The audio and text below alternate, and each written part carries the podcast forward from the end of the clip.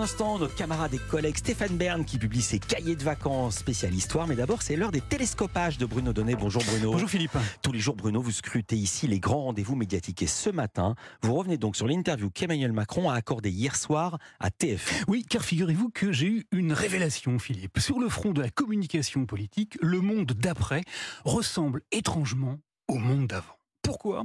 Eh bien parce que la logique, l'équilibre entre celui qui pose les questions et celui qui est censé lui répondre est toujours absolument la même.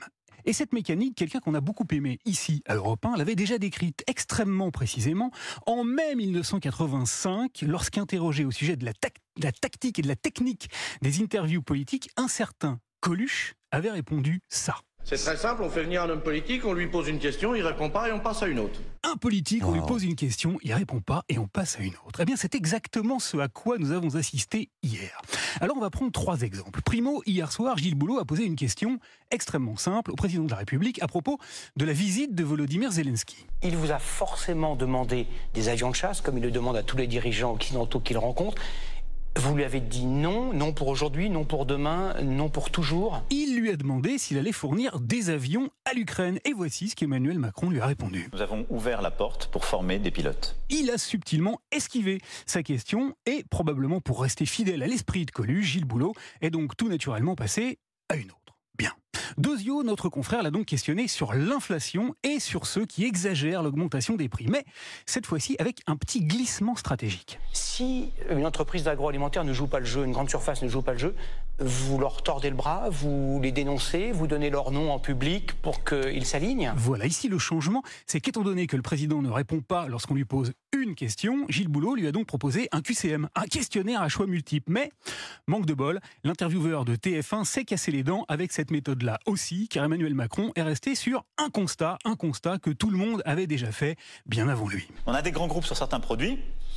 Bah, ils ont vite répercuté la hausse, ils ont moins vite répercuté la baisse. Voilà, merci. Enfin, Tertio Gilles Boulot a questionné le président sur Elisabeth Borne et sur son avenir politique. Un mot, un mot de votre première ministre. Demain, elle fêtera son premier anniversaire à Matignon. Est-ce qu'elle sera là encore? À Matignon dans un an Voilà, la question était claire. Allez-vous la virer ou pas? Mais la réponse fut une nouvelle fois délicieusement alambiquée. Ça, c'est la vie des institutions, la vie politique. Et euh, la Constitution donne au président de la République la responsabilité de nommer un Premier ministre ou une Première ministre. Moi, je suis euh, très fier d'avoir nommé Elisabeth Borne il y a un an. Voilà, pas de réponse. On ne saura rien de l'avenir d'Elisabeth Borne. Alors, je ne vous ai pas parlé, Philippe, de la question que Gilles Boulot a posée à Emmanuel Macron au sujet de la réforme des retraites et de l'usage du 49.3. Parce que sur ce sujet-là, il aurait fallu que je change de Coluche. Ah oui. Je m'explique. À la question sur le 49.3, le président de la République a répondu très étonnamment à l'intervieweur de TF1. Vous travaillez depuis plusieurs années sur une chaîne que nos Français aiment, qui a été privatisée. Parce qu'une loi l'a permis dans les années 80, elle est passée avec l'article 49.3. Une réponse sans aucun rapport avec la question des retraites, une réponse qui m'a fait me souvenir que notre cher Coluche avait également très brillamment théorisé les réponses sibyllines qu'apportent quelquefois les politiques. C'est des mecs que quand tu leur poses une question, le temps qu'ils ont fini de répondre, tu comprends plus la question que t'as posée. Eh oui, Coluche, meilleur éditorialiste de France pour démêler les ficelles de communication d'un président de la République qui n'était encore qu'en CM2 quand il est mort. Qui l'eût cru? Merci beaucoup Bruno Donnet. À demain.